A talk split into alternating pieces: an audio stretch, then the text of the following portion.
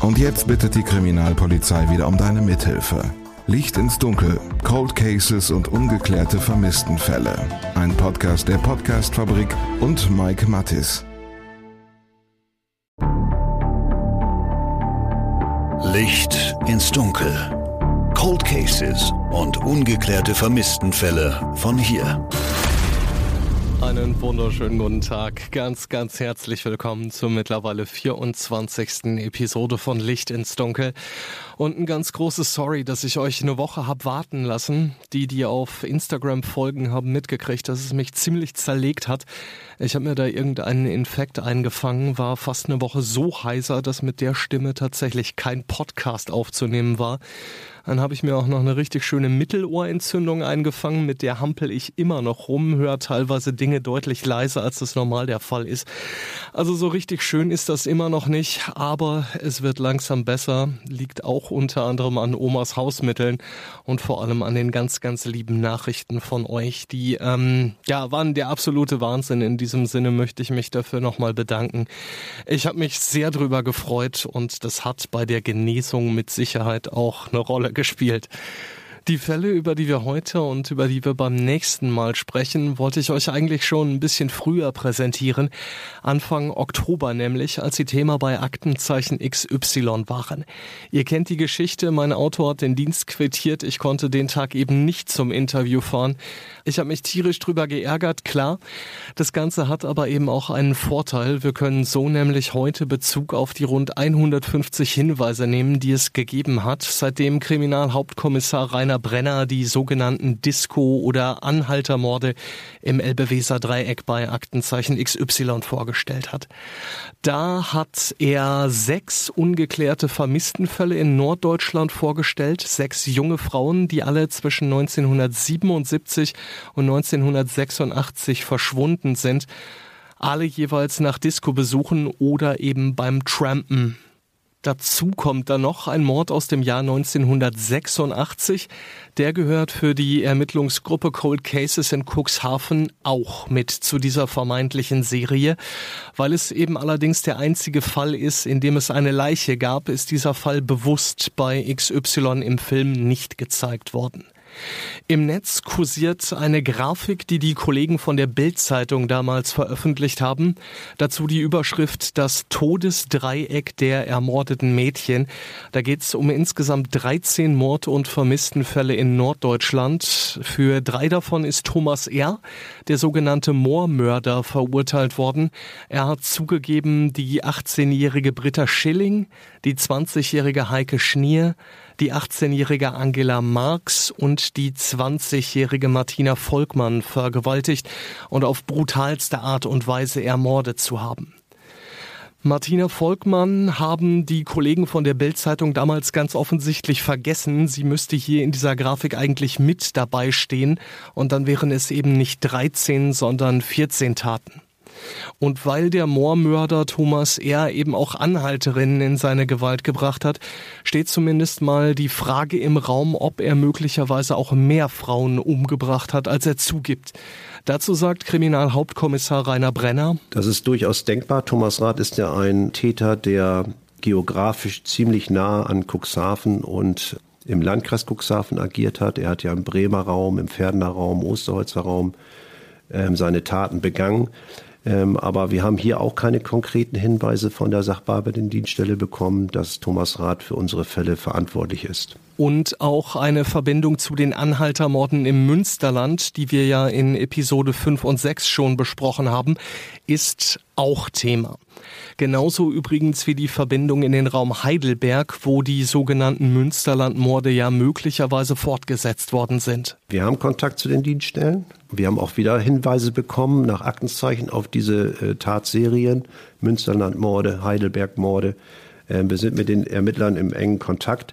Es ist immer die Besonderheit, dass wenn Frauen spurlos verschwinden, wir wenig objektive Gegebenheiten haben, die wir übereinander legen können. Das heißt, wir können uns nicht selber erkennen, ob die Taten zusammengehören oder nicht. Dann kommt noch dazu, wenn ein Täter mal ermittelt wird, gerade in den 80er Jahren auch ermittelt worden ist, fehlt uns heutzutage auch dieses Bewegungsbild, was man heute für jeden Täter erstellt. hat die Person sich vielleicht in Cuxhaven mal aufgehalten und so weiter und so fort. Diese Information können wir leider nicht mehr abgreifen, weil es auch viel zu lange her ist. Und auch nach Lüneburg gibt's Kontakt der EG Cold Cases Cuxhaven. Da wird natürlich über Kurt Werner Wichmann gesprochen. Auch mit der Polizeidirektion Lüneburg sind wir im engen Kontakt, ähm, weil wir natürlich über den Fall in der Görde, also um den Kurt Werner Wichmann erfahren haben. Wir wissen da auch die Konstellation und was dort möglich ist. Und dadurch, dass Kurt Werner Wichmann auch eine Person war, die Anhalterin mitgenommen hat, überprüfen wir natürlich unsere Fälle, alle sieben Fälle auch mit dem Komplex der Gördemorde. Alle diese sieben Fälle, die Rainer Brenner hier gerade angesprochen hat, sind in chronologischer Reihenfolge Anja Beggers, 16 Jahre alt, vermisst seit 1977. Angelika Kielmann, damals 18 Jahre, vermisst seit 1978. Anke Streckenbach, damals 18, vermisst seit 1979. Andrea Martens, damals 19 Jahre alt, vermisst seit 1980. Christina Bohle, damals 15 Jahre alt, vermisst seit 1982. Jutta Schneefuß, damals 23 Jahre, vermisst seit 1986 und Irene Warnke, damals 19 Jahre alt gewesen, als sie 1986 getötet wurde weil fast alle diese jungen Frauen eben nach einem Disco-Besuch nicht nach Hause gekommen sind, haben die Medien damals relativ schnell von Disco-Morden gesprochen. Rainer Brenner ist Kriminalhauptkommissar bei der Polizeiinspektion Cuxhaven und hat diese vermissten Serie jetzt mit seinem Team nochmal neu aufgerollt. Er geht davon aus, dass alle Frauen, über die wir in den nächsten Wochen sprechen, tot sind. Ja, es ist äh, sehr naheliegend in den sechs vermissten Fällen, dass alle Frauen offensichtlich einem Kapitaldelikt zum Opfer gefallen sein müssen. Das geben auch schon die Akten her. Ähm, natürlich ist es heute einfacher, digitale Spuren von Vermissten zu verfolgen. Aber damals ähm, gab es eigentlich so konkret keinen Anlass, dass einer der Frauen eigenständig ihren Lebenskreis hätten verlassen müssen. Also von daher glauben wir schon, dass alle Frauen einem Kapitaldelikt zum Opfer gefallen sind. Die äh, Zuschauerinnen und die Zuschauer haben sich auch immer mit der Frage beschäftigt, wie kann es denn sein, dass sechs Frauen spurlos verschwinden und niemals aufgefunden werden? Diese Frage stellen wir uns natürlich heute bei der Polizei immer noch, ähm, dass es einem Menschen gelingt, äh, wirklich Leichen so zu verstecken, dass sie nie wieder entdeckt werden können. Heute sprechen wir ausschließlich über den vermissten Fall Anja Beggars, ganz einfach, weil es der Fall ist, in dem am meisten bekannt ist und weil es durchaus auch denkbar ist, dass es hier eben eine Beziehungstat gewesen sein könnte, ohne einen Serienhintergrund. Darüber sprechen wir dann gleich in aller Ruhe noch. In zwei Wochen werden wir dann über die anderen vermissten Fälle sprechen, namentlich Kielmann, Streckenbach, Martens, Bohle und Schneefuß. Und in vier Wochen sprechen wir dann über Irene Warnke, die ja 1986 getötet worden ist. Tauchen wir also ein ins Jahr 1977. Gefühlt eine komplett andere Zeit, überhaupt keine Frage. Der brasilianische Superstar Pelé hat gerade erst seine Fußballkarriere beendet. Die Musikwelt trauert um Elvis Presley. Der österreichische Rennfahrer Niki Lauda wird zum zweiten Mal Formel 1 Weltmeister. In den Kinos läuft der allererste Star Wars Film und in den Jahres-Single-Charts steht der Evita-Klassiker Don't Cry For Me Argentina ganz oben, gefolgt von Boney M's Ma Baker und Yes Sir, I Can Boogie. Außerdem überzieht die Rote Armee-Fraktion Deutschland mit linksextremistischem Terror. Dabei entführen und töten sie Arbeitgeberpräsident Hans-Martin Schleyer.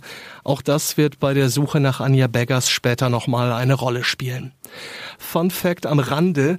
Vogel des Jahres ist übrigens die Schleiereule. Wird anders geschrieben, klar, ich weiß, wollte ich an dieser Stelle aber nicht unerwähnt lassen. Anja Beggers ist zu diesem Zeitpunkt 16 Jahre alt, lebt mit ihren Eltern und ihrem Bruder auf einem Bauernhof in Midlum. Das ist in der damaligen Samtgemeinde Landwursten. Midlum hat 1977 knapp 1500 Einwohner, liegt ein paar Kilometer südlich der Stadt Cuxhaven im Nordwesten der Samtgemeinde.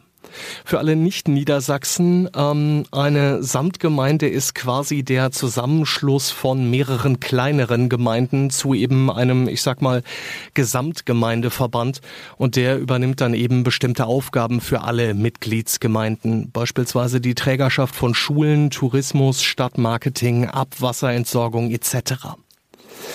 Der 7. Oktober 1977 ist ein Freitag. Für die 16-Jährige irgendwie schon etwas ganz Besonderes, denn heute will sie zum allerersten Mal zum Feiern in einen Club gehen.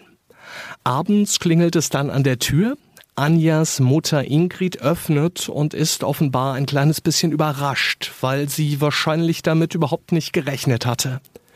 Vor der Tür steht der Nachbarsjunge. Er hatte seinen Führerschein gerade frisch und will Anja jetzt zu einer kleinen Tour mitnehmen. Anschließend wollen die beiden nach Bremerhaven in die Diskothek Mustache fahren. Über diese Situation, in der Ingrid Beggers ihre Tochter zum letzten Mal sieht, sagt Kriminalhauptkommissar Rainer Brenner Folgendes. Die Mutter war zu dem Zeitpunkt auch zugegen und hat noch kurz mit dem Begleiter gesprochen und ihn auch gebeten, Anja dann nicht zu spät nach Hause zu bringen. Und die beiden sind dann ja auch in Richtung Mustache in Bremerhaven aufgebrochen, sind dort dann ja so im ersten Drausschauen auch dort angekommen. Und nach kurzer Zeit hat sich dann der Begleiter mit äh, zwei weiteren Freunden in eine andere Kneipe begeben, die in der Nähe liegt, die wo gerade neu eröffnet hatte. Drei kleine Worte, die Rainer Brenner hier einschiebt, sind ganz, ganz wichtig. In erster Draufschau. Da sprechen wir gleich auch noch mal ganz ausführlich drüber. Gegen 21 Uhr startet Anja jedenfalls mit ihrem Begleiter. Von Midlum bis nach Bremerhaven sind es knapp 30 Kilometer. Wir können also davon ausgehen, dass die beiden etwa eine halbe Stunde unterwegs gewesen sind. Gegen 23 Uhr macht sich Anjas Begleiter dann mit den anderen jungen Männern auf den Weg zu einer anderen Disco.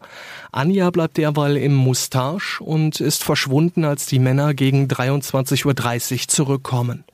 Wann genau die 16-Jährige verschwunden ist und wo sie hingegangen ist, bleibt unklar.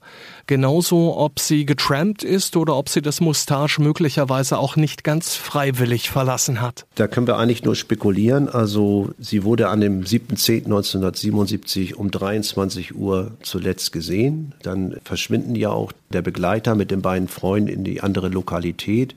Und ähm, somit haben wir eigentlich so ein Zeitfenster von 23 Uhr bis 23.30 Uhr, in der Anja eventuell verschwunden sein kann. Als die drei jungen Männer zurückkommen ins Mustache, denken sie sich offenbar nicht sonderlich viel dabei, dass Anja weg ist. Dann hat man doch kurz nach ihr gesucht und ähm, der Begleiter ist dann irgendwann nach Hause gefahren, hat sich ins Bett gelegt und in den Morgenstunden des 8.10.77 ähm, hat die Familie Beggars dann festgestellt, dass Anja offensichtlich verschwunden ist. Dass Anja in dieser Nacht nicht nach Hause gekommen ist und nicht in ihrem Bett liegt, fällt offenbar ihrem Bruder am nächsten Morgen auf. Das jedenfalls erzählen die Kollegen von Zeitverbrechen in ihrer Episode Per Anhalter in den Tod. Die ist am 4. Oktober 22 erschienen und enthält damit die Erkenntnisse aus dem neuesten XY-Film noch nicht. Allerdings haben die Kolleginnen und Kollegen für den Podcast mit Anjas Mutter Ingrid Beggers gesprochen, unter anderem eben auch darüber, dass sie sich bei der Suche nach ihrer Tochter von der Polizei ziemlich alleingelassen gefühlt hat. Auch darüber habe ich mit Kriminalhauptkommissar Rainer Brenner gesprochen. Wir haben natürlich mit der Mutter von Anja gesprochen und die hat uns das auch so bestätigt. Das war ja auch zur Zeiten des äh, Terrorismus, äh, der Schleierentführung und sie hat das so geschildert, dass die Polizei offensichtlich nur für diese Geschichten gerade greifbar gewesen ist und nicht unbedingt für Vermisstenfälle. Ich persönlich kann mir aber nicht vorstellen, wenn ein minderjähriges Kind verschwindet, dass die Polizei hier nichts unternimmt. Also das lässt sich aufgrund der Aktenlage auch nicht nachvollziehen. Also man hat was gemacht und die Bewertung, ob was zu spät gemacht worden ist oder überhaupt nicht gemacht worden ist, die kann ich nicht treffen. Dass ganz offensichtlich vieles nicht vermerkt worden ist, erklärt Brenner so. Das ist einfach auch eine andere Zeit gewesen, dass Dinge von Kripo-Beamten entgegengenommen worden ist, vielleicht auch gleich schon im Kopf bewertet und vielleicht man auch nicht immer alles gleich niedergeschrieben hat. Weil diese Information vielleicht auch überhaupt nicht zu einem Ziel geführt hätte. Das haben wir ja schon in mehreren Fällen erlebt, dass eben manche Dinge, die gemacht oder nicht gemacht worden sind, überhaupt nicht in der Akte vermerkt worden sind.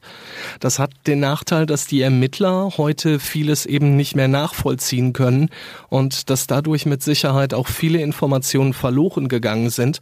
Aber wenn jetzt jeder Furz und Feuerstein aufgeschrieben worden wäre, dann wären manche Akten mit Sicherheit knapp 40.000 Seiten dick und die müsste die Polizei, die ja hier bei uns in Deutschland häufig ja komplett unterbesetzt ist, eben auch komplett lesen.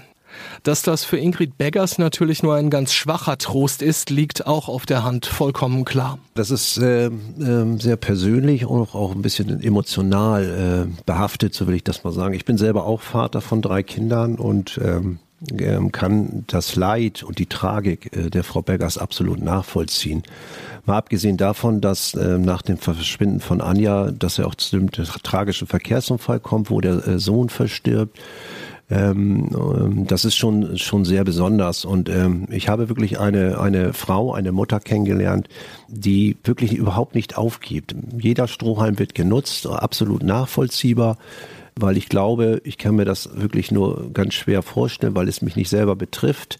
Ähm, aber ich glaube, das ist ganz viel Leid und viel äh, Gedanken, die einer, äh, eine Mutter beschäftigen, wenn sie ihr Kind verliert. Nachdem jetzt also klar ist, dass Anja nachts nicht nach Hause gekommen ist, macht sich ihre Mutter auf den Weg zum Nachbarhof. Sie schellt Sturm und will wissen, was da los gewesen ist und vor allem, wo ihre Tochter ist.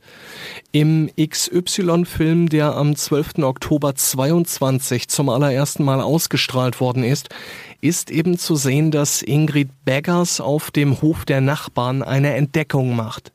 Der Wagen, mit dem Anja und der junge Mann abends davongefahren sind, ist ziemlich verdreckt und ganz offensichtlich irgendwo von der Straße abgekommen.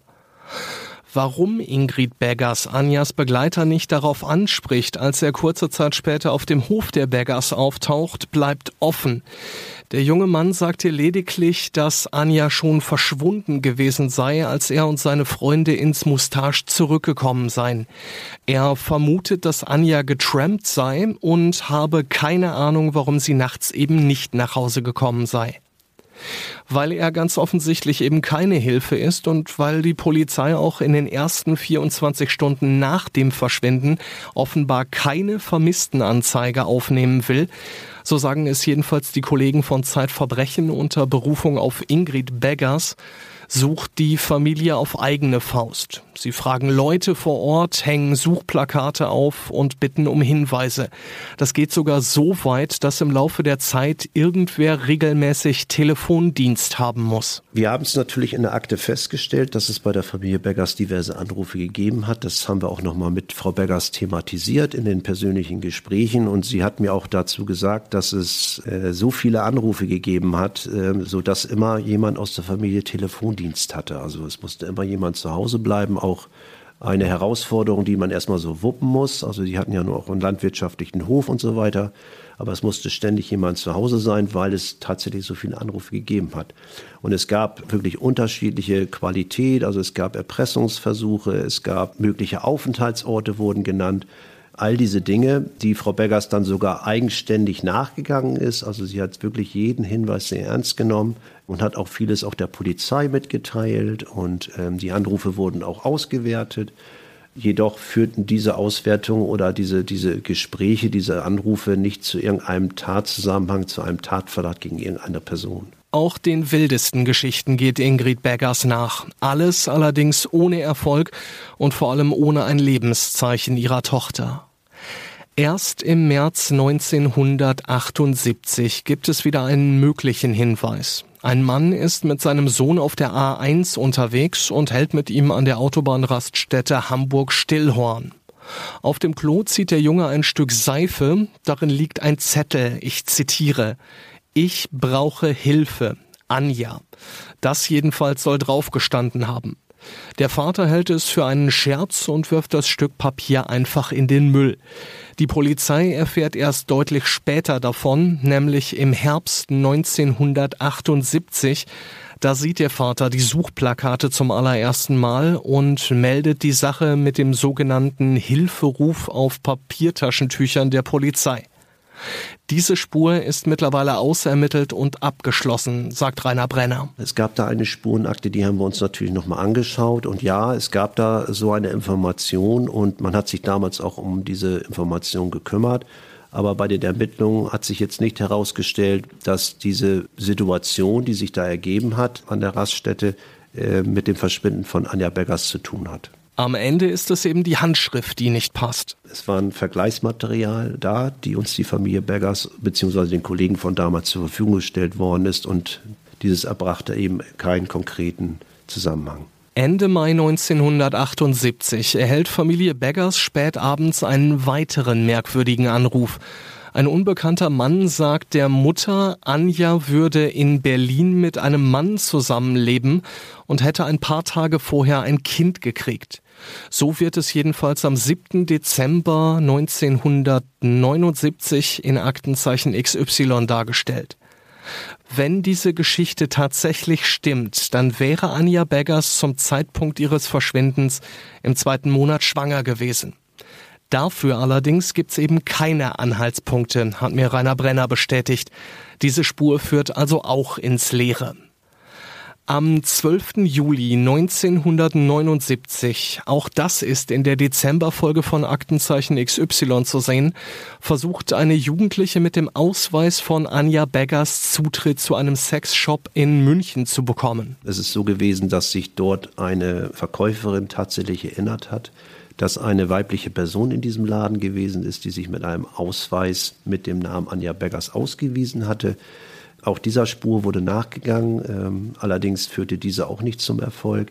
Von daher kann nicht bestätigt werden, ob tatsächlich Anja Beggers Ausmittlung, also die verschwundene Anja Beggers, tatsächlich in München in diesem Laden gewesen ist. Den vermissten Fall an sich kennt die Verkäuferin in München. Sie ist allerdings komplett perplex.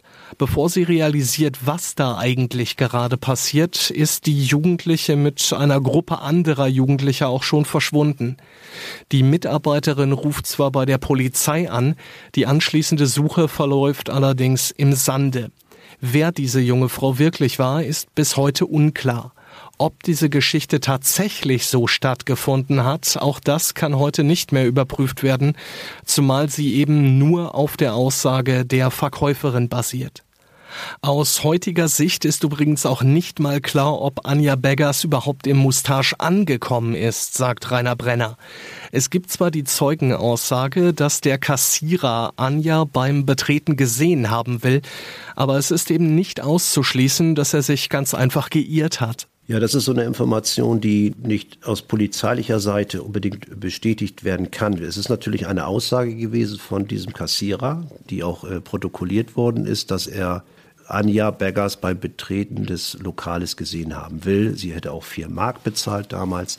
Wenn man sich jetzt aber mal betrachtet, wie die Personen damals alle ausgesehen haben, ähm, und es gibt auch bei YouTube so ein Video, was das Moustache abbildet. Da habe ich die Feststellung getroffen und der Kollege, der sich das Video auch angeguckt hat, dass die Personen eigentlich früher ziemlich ähnlich ausgesehen haben von der Frisur. Äh, und das sind ja auch äh, äh, tausend Menschen, die da äh, jeden Abend rein und rausgehen. Also von daher ist die Aussage zwar vorhanden, dass er sie gesehen haben will, aber für uns nicht absolut bestätigt bedeutet für die Ermittler natürlich, dass sie die Aussage von Anjas Begleiter und seinen Freunden nochmal überprüfen müssen, zumal die ja damals teils widersprüchlich gewesen sind. Das ist nämlich das Problem, dass diese Freunde von dem Begleiter von Anja eben in diese widersprüchlichen Angaben gemacht haben. Der eine hat Anja überhaupt nicht gesehen, der andere will sie kurz gesehen haben, sagt dann wieder, ich habe sie nicht gesehen, später wieder, ich habe sie gesehen. Also es gibt so ein Hin und Her.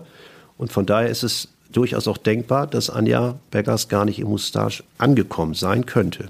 Eine weitere Theorie, die wir mit einbeziehen. Das wissen wir allerdings auch erst seit Oktober 22. Vorher war diese Info nicht öffentlich. Sie deckt sich allerdings mit einem Anruf, den Ingrid Beggers Wochen nach dem Verschwinden von Anja bekommen haben soll. Die Anruferin beschreibt darin im Kern die Situation, dass das Auto von Anjas Begleiter wohl am Abend von Anjas Verschwinden aus dem Graben gezogen werden musste. Warum ist allerdings unklar. Wer zu diesem Zeitpunkt im Auto gesessen hat, ist auch nicht geklärt. Und ob es überhaupt einen Zusammenhang zwischen diesem vermeintlichen Unfall und dem Verschwinden von Anja Beggers gibt, auch das wissen wir bis heute nicht. Das ist aber zumindest mal ein echter Plot-Twist, denn das bedeutet, dass Anjas Begleiter der Polizei möglicherweise noch was zu erklären haben. Es ist ja so in dem Fall, wenn das anlassbezogen notwendig ist, dass wir mit gewissen Personen sprechen müssen, sei es auch die letzten Begleiter oder die letzten äh, Personen, die Anja gesehen haben könnten, dann sprechen wir natürlich nochmal mit den Personen. Nur das Problem ist, dass wir nach 45 Jahren diese Person nicht mehr vernehmen können. Das äh, hat auch damit zu tun, dass die Personen sich dann sehr unsicher fühlen, weil sie nicht mehr genau wissen, was sie damals gesagt haben und heute was anderes sagen. Und dann kommen wir, aber sie haben doch damals was anderes gesagt. Das macht alles keinen Sinn, aber trotzdem suchen wir natürlich Personen nochmal auf, insbesondere dann, äh, wenn wir die Chance wittern, so will ich das mal sagen, dass einer dieser Personen doch uns noch was sagen kann, was sie damals eben nicht gesagt hat. Aber es ist eben nur noch eine Person, die was dazu sagen kann. Zwei der drei Männer sind nämlich mittlerweile tot. Und von daher wäre die Aussage des Dritten hier natürlich nochmal ganz wichtig. Daran arbeiten die Ermittler derzeit. Rainer Brenner macht in diesem Zusammenhang aber nochmal klar. Ich möchte hier nicht da von Schuld sprechen, also dass die Begleiter ähm, wegen irgendwas äh, schuldig sind. Das kann ich nicht sagen. Also die stehen überhaupt nicht im Tatverdacht oder ähnliches, sondern es ist, glaube ich, im Film eigentlich deutlich geworden, dass es doch widersprüchliche Angaben gegeben hat damals. Und diese Angaben, diese widersprüchlichen Angaben, die können wir nur aufgrund der Aktenlage recherchieren. Das macht keinen Sinn mehr, nach so vielen Jahren irgendwelche Personen zu befragen, was nach 45 Jahren dort im Mustache passiert sein könnte. Wir sprechen hier nicht von tatverdächtigen oder schuldigen Personen, sondern wir haben nur festgestellt, dass es widersprüchliche Angaben gegeben hat, die wir jetzt nochmal mit Hilfe der Öffentlichkeit aufklären wollten. Aber trotzdem besteht damit natürlich die Möglichkeit, dass wir jetzt hier über eine Beziehungstat sprechen und nicht in erster Linie über einen Serientäter. Wir kennen ja auch die Zahlen, dass äh, eine hohe Anzahl von Tötungsdelikten immer im persönlichen Umfeld passieren. Das ist im Fall Anja Beggers auch möglich. Und äh, wenn wir nur mal angenommen einen Täter identifizieren würden im Fall Beggars, heißt das nicht automatisch, dass er alle Taten aus dem nassen Dreieck begangen haben könnte. Das heißt für uns natürlich konkret. Der Begriff Serie wurde eigentlich eher von den Medien genannt. Also man hat immer von den sogenannten Disco- oder Anhaltermorden gesprochen. Ähm, bei Betrachtung der Fälle sehen wir das allerdings heute ein bisschen anders. Also wir betrachten die Fälle auch als Einzelfall und gucken, ob vielleicht auch das persönliche Umfeld von den Frauen eine Rolle spielt. Von daher ein bisschen differenzierter den Begriff Serie. Ausschließen können wir es in der Gänze nicht. Deswegen nochmal ganz konkret und konzentriert die Draufschau auf alle sieben Fälle. Außerdem wird Anja Beggers häufig als die erste Tat eines Serienmörders bezeichnet. Auch das ist aus Sicht von Rainer Brenner und seinem Team aus heutiger Sicht nicht mehr zwingend der Fall. Also wenn wir jetzt mal das gesamte Bundesgebiet beleuchten und ähm, wir ja auch so von den Münsterlandmorden äh, wissen, von den Heidelbergmorden oder von anderen Taten, die sich im norddeutschen Raum zugetragen haben, dann heißt das für uns nicht, dass Anja Beggars der Beginn einer Serie sein kann, sondern eventuell äh, kann es ja sein, dass ein Täter überörtlich hier agiert haben könnte und vielleicht schon eben ähm, Taten begangen hat außerhalb unseres Zuständigkeitsbereiches. Das alles wird momentan auch mit überprüft. Insgesamt hat die EG Cold Cases von Rainer Brenner nach der Oktobersendung von Aktenzeichen XY einiges zu überprüfen. Es ist noch sehr viel im Fluss. Wir haben ja auch nach der Sendung Aktenzeichen XY im Oktober über 150 Hinweise bekommen. Wir sind immer noch dabei, diese Hinweise einzugeben, zu bewerten, die Ergebnisse dann auch zu produzieren und ähm, ganz abschließen können wir die Fälle natürlich jetzt noch nicht und eventuell ergibt sich ja auch noch was, was zur Aufklärung des einzelnen Falles beitragen kann. In den meisten vermissten Fällen im Elbe-Weser-Dreieck könnte das allerdings schwierig werden, ganz einfach, weil es da eben keine Hinweise gegeben hat. Zumindest die fünf vermissten Fälle außer Anja Beggers, also Kielmann, Streckenbach, Martens, Bohle und Schneefuß, da haben wir nichts bekommen. Im Fall Irene Warnke sieht es ja so aus, dass wir äh, dort noch objektive Spurenlagen haben und da sind wir natürlich ein bisschen äh, abhängig auf die äh, Kriminaltechnik, die sie immer weiter entwickelt und entwickelt.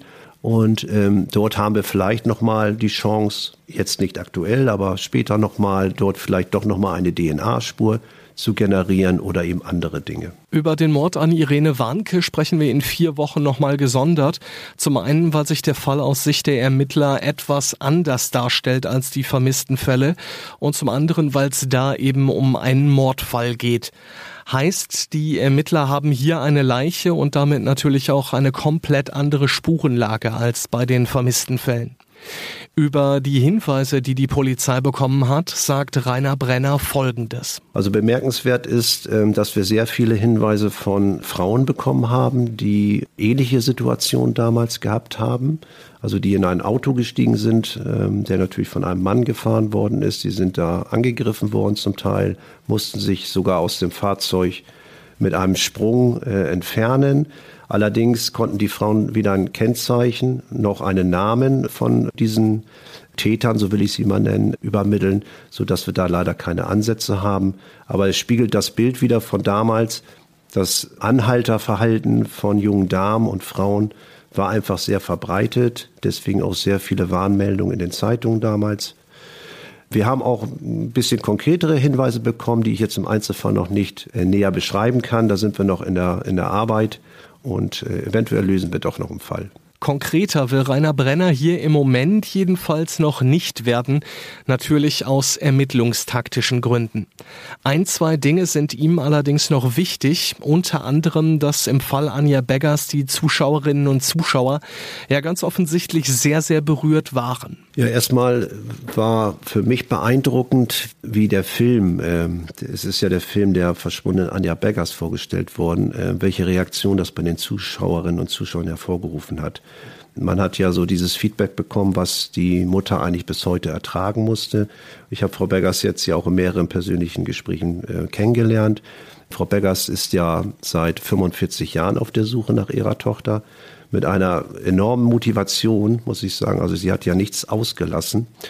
Ähm, und das ist den Zuschauerinnen und Zuschauern offensichtlich auch nochmal bewusst geworden ähm, und haben auch Grüße bestellen lassen, also und ihr viel Kraft äh, übermittelt.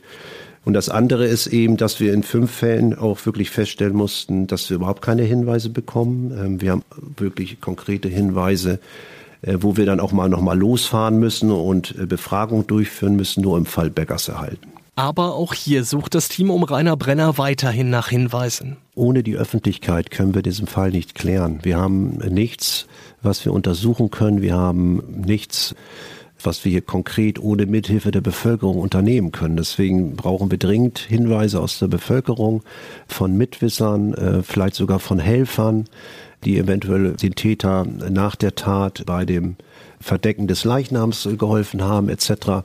Auf solche Hinweise sind wir eigentlich jetzt angewiesen, sonst haben wir hier keine Chance. Wenn ihr also wen kennt, der vielleicht noch was dazu beitragen kann, oder falls ihr selbst damals irgendwas gesehen habt, dann ruft im Zweifelsfall lieber einmal mehr bei den Ermittlern an. Wir erleben das ja immer wieder, dass Zeugen irgendwann auffällt, dass sie was gesehen haben. Irgendwas, das sie jahrelang für möglicherweise unwichtig gehalten haben. Und dieses irgendwas ist dann am Ende das entscheidende Puzzleteil für die Ermittler. Ja, wir haben ja immer noch das Hinweistelefon geschaltet, also die Telefonnummer 04721 573 ist immer noch geschaltet. Wir kriegen auch noch immer Hinweise, die ähm, uns ereilen. Das hat auch damit zu tun, dass natürlich die sozialen Netzwerke vorhanden sind. Äh, Aktenzeichen wird immer wiederholt. Viele gucken sich das später nochmal an oder lesen in der Zeitung von diesen Fällen.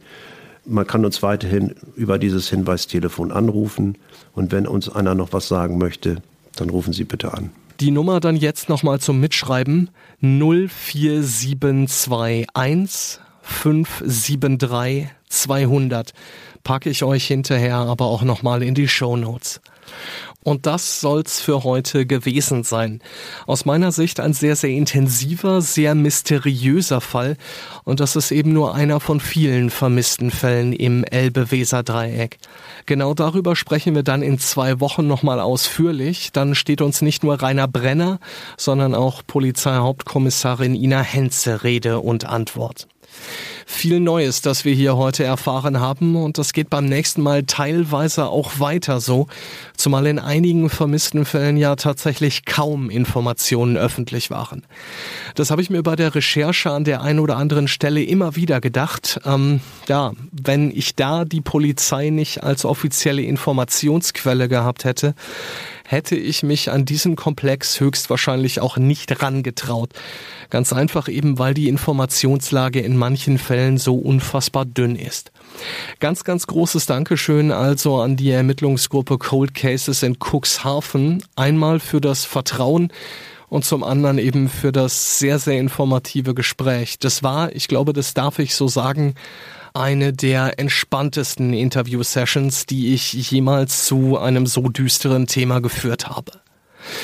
Wenn ihr mich und meine Arbeit unterstützen wollt und beim nächsten Mal vielleicht auch direkt mitbekommen wollt, wenn meine Stimme mal wieder streikt, dann folgt mir gerne auf Instagram, lasst gerne eine Bewertung bei Spotify oder beim Podcast-Anbieter eures Vertrauens da. Und dann danke ich euch ganz, ganz herzlich für die Aufmerksamkeit. Während du mich reden hörst, zerlegt Daisy, Apples iPhone-Demontageroboter, ein iPhone in viele recycelbare Teile. So gewinnt Apple mehr Materialien zurück als mit herkömmlichen Recyclingmethoden. Danke, Daisy. Es steckt mehr in einem iPhone. Bleibt sicher und gesund, ihr Lieben. Das ist ganz, ganz wichtig. Das merke ich in diesen Tagen sehr deutlich. Und dann hören wir uns, wenn alles gut geht, in zwei Wochen wieder, wenn ihr mögt. Bis dahin alles Gute euch. Glück auf. Licht ins Dunkel. Cold Cases und ungeklärte Vermisstenfälle von hier. Eine Produktion von Mike Mattis und der Podcastfabrik. Ein Blutbad an Heiligabend in Gütersloh, ein Giftmord in Bielefeld oder ein Femizid in Preußisch-Oldendorf. Die schlimmsten Verbrechen passieren unmittelbar vor unserer Haustür. Im Podcast Ostwestfälle gehen wir den Verbrechen auf die Spur. Wir sprechen mit Strafverteidigern, mit Journalistinnen und Journalisten, die die Fälle Monate, teilweise sogar jahrelang begleitet haben. Ostwestfälle, der True Crime Podcast der Neuen Westfälischen. Jetzt auf nw.de und überall, wo es Podcasts gibt.